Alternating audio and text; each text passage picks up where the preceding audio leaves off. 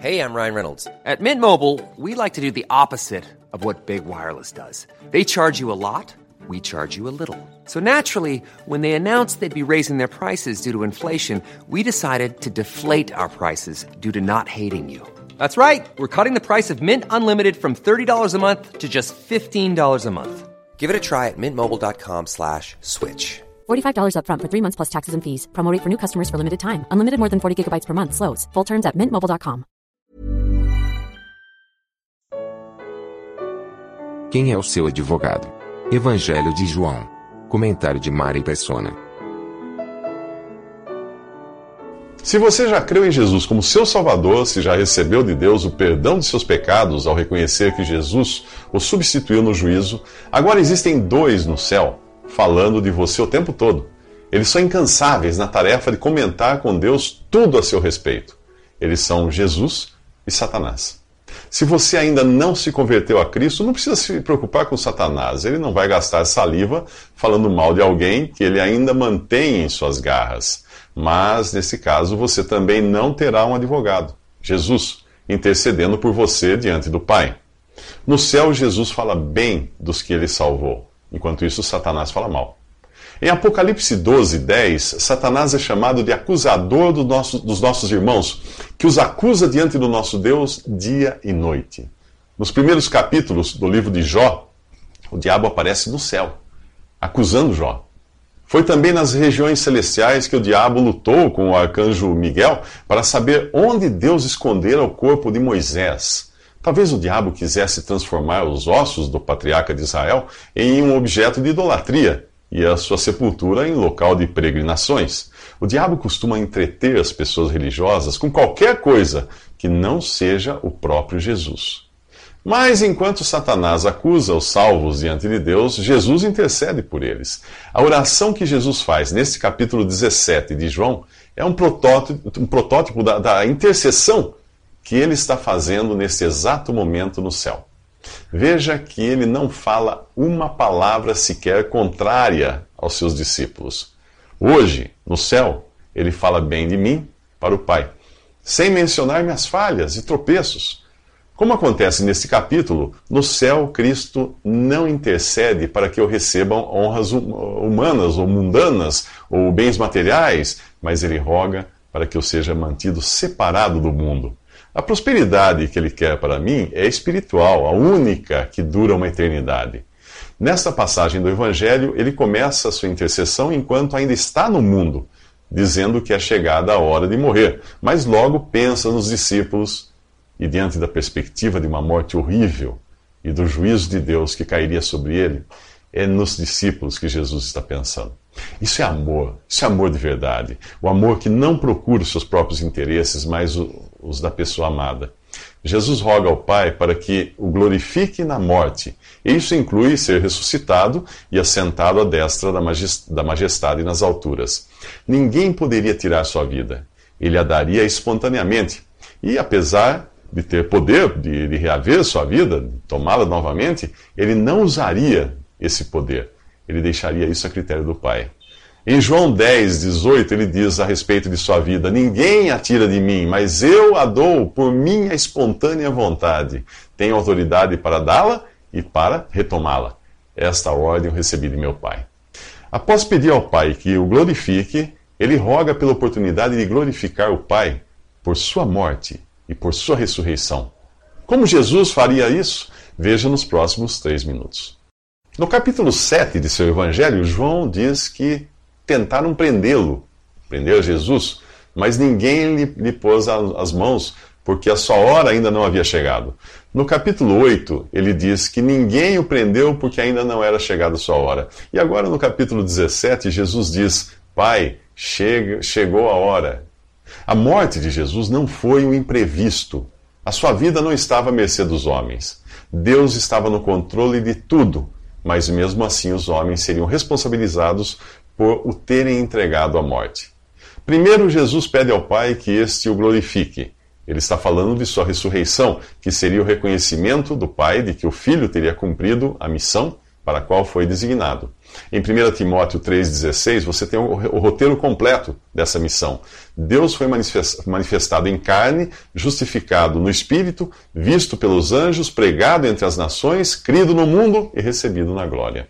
Ao ressuscitar Jesus e recebê-lo na glória, o Pai o estaria glorificando. Jesus, por sua vez, também glorificaria o Pai. Como? Ele mesmo explica aqui em sua oração ao Pai pois lhe deste autoridade sobre toda a humanidade para que conceda a vida eterna a, a, todos os que lhe deste. Jesus glorifica o Pai, salvando pecadores. Deus é grandemente glorificado no fato de suas criaturas caídas e perdidas serem transformadas em adoradores que adoram a Deus em espírito e em verdade. Foi para isso que Deus os criou. Repare que é Jesus quem concede a vida eterna, não somos nós que a obtemos com nossos esforços. Repare também que ele concede a vida aos que o Pai lhe deu para esse propósito. Quando foi que isso aconteceu? Quando, Jesus, quando Deus nos escolheu nele, em Jesus, antes da fundação, antes da criação do mundo, para sermos santos e irrepreensíveis em Sua presença. Em amor nos predestinou para sermos adotados como filhos por meio de Jesus Cristo, conforme o bom propósito da Sua vontade para o louvor da sua gloriosa graça, a qual nos deu gratuitamente no amado. Nele temos a redenção por meio de seu sangue, o perdão dos pecados, de acordo com as riquezas da graça de Deus. Escolhidos, predestinados, antes da criação do mundo, para sermos adotados como filhos, feitos santos e irrepreensíveis, e tudo isso Deus fez gratuitamente para nós mas a um preço enorme, a um custo enorme, pago por Jesus na cruz. No final, é essa gloriosa graça que será digna de louvor e não os nossos meros esforços. Percebe agora como é ingênua e mesquinha a ideia de que poderíamos ser salvos por nossas boas obras? Se assim fosse, a glória seria nossa, não de Deus. Jesus também explica de, de que vida eterna ele está falando. Esta é a vida eterna, que te conheçam, o único Deus verdadeiro, e a Jesus Cristo, a quem enviaste. Repare que aqui Jesus diz com todas as letras que ele é o Cristo, o Messias enviado a Israel. Os judeus não poderiam jamais alegar que não sabiam com quem estavam lidando. Nos próximos três minutos, Jesus afirma que não roga pelo mundo, por seu progresso ou por seu bem-estar. A afirmação que Jesus faz no versículo 9 do capítulo 17 de João pode surpreender alguns. Não estou rogando pelo mundo, mas por aqueles que me deste, pois são teus. Como assim? Como pode ele deixar o mundo de fora da sua intercessão se o mundo precisa tanto de progresso, de paz e de harmonia entre os povos? Você pode até escutar o Papa o Dalai Lama e outros líderes religiosos rogando pela paz mundial e pelo progresso da sociedade, mas jamais encontrará Jesus fazendo isso. Ele intercedeu por seus algozes na cruz ao dizer: Pai, perdoa-lhes, pois não sabem o que estão fazendo. Mas em nenhum momento tentou mudar o sistema, incrementar a economia ou lutar por leis mais justas. Não. A razão é simples: Deus desistiu de melhorar o mundo que rejeitou o seu filho. O que Deus tem feito é se empenhar em resgatar do mundo um povo para si. São os que creem nele como o único Deus verdadeiro e a Jesus Cristo, o Filho de Deus que veio morrer para nos salvar. Se você fosse o capitão do Titanic depois de atingir o iceberg, o que você diria aos passageiros? Que pegassem pincéis e tinta para pintar o navio de uma cor mais alegre? Não! Você diria a eles para caírem fora dali, que o navio estava condenado. O apóstolo Pedro escreve em sua segunda carta: Os céus e a terra que agora existem estão reservados para o fogo, guardados para o dia do juízo e para a destruição dos ímpios. Os céus desaparecerão como um, com um grande estrondo, os elementos serão desfeitos pelo calor, e a terra e tudo que nela há, tudo, será desnudada. Quando você crê na palavra de Deus, faz tanto sentido tentar melhorar o mundo quanto pintar de cores alegres o carvão que você comprou para o churrasco. O seu destino é o fogo, não importa o quanto você capriche em melhorá-lo. É por isso que no capítulo 17 de João, Jesus intercede não pelo mundo, mas pelos que o Pai lhe deu do mundo, os escolhidos antes da criação. Estes são os que creem na palavra de Deus e foram salvos pela fé em Jesus. O Evangelho não é uma, missão de melhoria do mundo. O Evangelho é uma missão de resgate de pessoas do mundo. Muitos cristãos não entendem a sua vocação, achando que devem se intrometer na política e nos sistemas daqui como se fossem cidadãos do mundo. Não são. E uma passagem na carta de Paulo aos Filipenses mostra isso. A nossa cidadania, porém, está nos céus, de onde esperamos ansiosamente um Salvador, o Senhor Jesus Cristo. Se eu viajar ao Nepal, eu posso até alimentar e vestir os necessitados ali, mas não tenho nada que me intrometer na política do país. Eu serei estrangeiro ali, como o cristão é estrangeiro aqui neste mundo. Não sou eu quem diz isso, é Jesus quem repete por duas vezes nesse capítulo: Eles não são do mundo, como eu também não sou. Nem todos os passageiros do Titanic que tiveram, que tiveram acesso aos botes salva-vidas sobreviveram. Será que todos os que o Pai deu a Jesus estarão seguros eternamente? A resposta está nos próximos três minutos. Jesus glorifica o Pai salvando pecadores e é glorificado por cada um que ele salva. É assim que ele diz: Eu tenho sido glorificado por meio deles. E Jesus não é glorificado apenas pelos seus neste mundo, mas também pelo cuidado que tem por eles para que nenhum se perca. Tanto o recebimento da salvação quanto sua manutenção não vem de nós, mas de Deus. Caso contrário, o homem seria glorificado por sua salvação e por sua perseverança em manter-se salvo. Enquanto estava aqui, Jesus protegia os discípulos, de modo que nenhum deles se perdeu, exceto Judas, que estava destinado à perdição.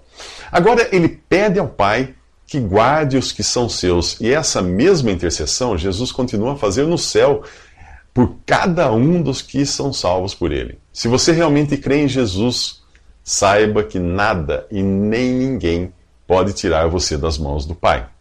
Jesus guardava os seus discípulos enquanto ainda estava com eles e mais ainda depois da formação da igreja, no dia de Pentecostes, em Atos, capítulo 2. A partir daquele dia, cada pessoa que crê em Jesus é selada com o Espírito Santo, a garantia de que jamais poderá se perder. Veja o que dizem estas passagens das cartas de Paulo aos Efésios e aos Coríntios. É Deus que faz que nós e vocês permaneçamos firmes em Cristo. Ele nos ungiu, nos selou como sua propriedade e pôs o seu Espírito em nossos corações como garantia do que está por vir. Nele, quando vocês ouviram e creram na palavra da verdade, o Evangelho que o salvou, vocês foram selados com o Espírito Santo da promessa, que é a garantia da nossa herança, até a redenção daqueles que pertencem a Deus. Foi Deus que nos preparou para esse propósito, dando-nos o Espírito como garantia. O Espírito Santo de Deus, o qual vocês, com o qual vocês foram selados para o dia da redenção. Antigamente, os reis validavam um documento colocando nele o seu selo, a marca de seu anel pressionado sobre uma gota de lacre derretido, ou simplesmente com tinta, como se fosse um carimbo. O selo era a garantia de propriedade, assim Deus sela com o Espírito Santo cada um que é salvo por Jesus, como se dissesse: Este é minha propriedade, ninguém pode tirá-lo de minhas mãos. Aqueles que acham que podem ser, perder a salvação, ou o Espírito Santo, com o qual foram selados como garantia, não fazem ideia de quem é Deus e de como ele é zeloso daquilo que é seu. Mas o que dizer dos que um dia pareciam tão convertidos e depois voltaram a ser o que eram, ou até piores? Bem, talvez nunca tenham nascido de novo.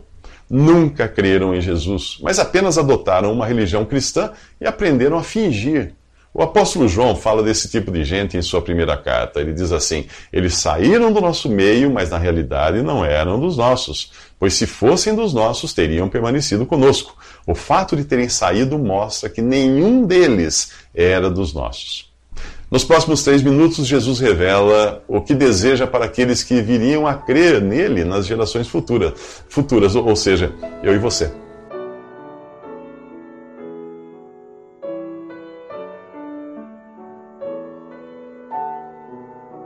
Visite respondi.com.br. Visite também 3minutos.net.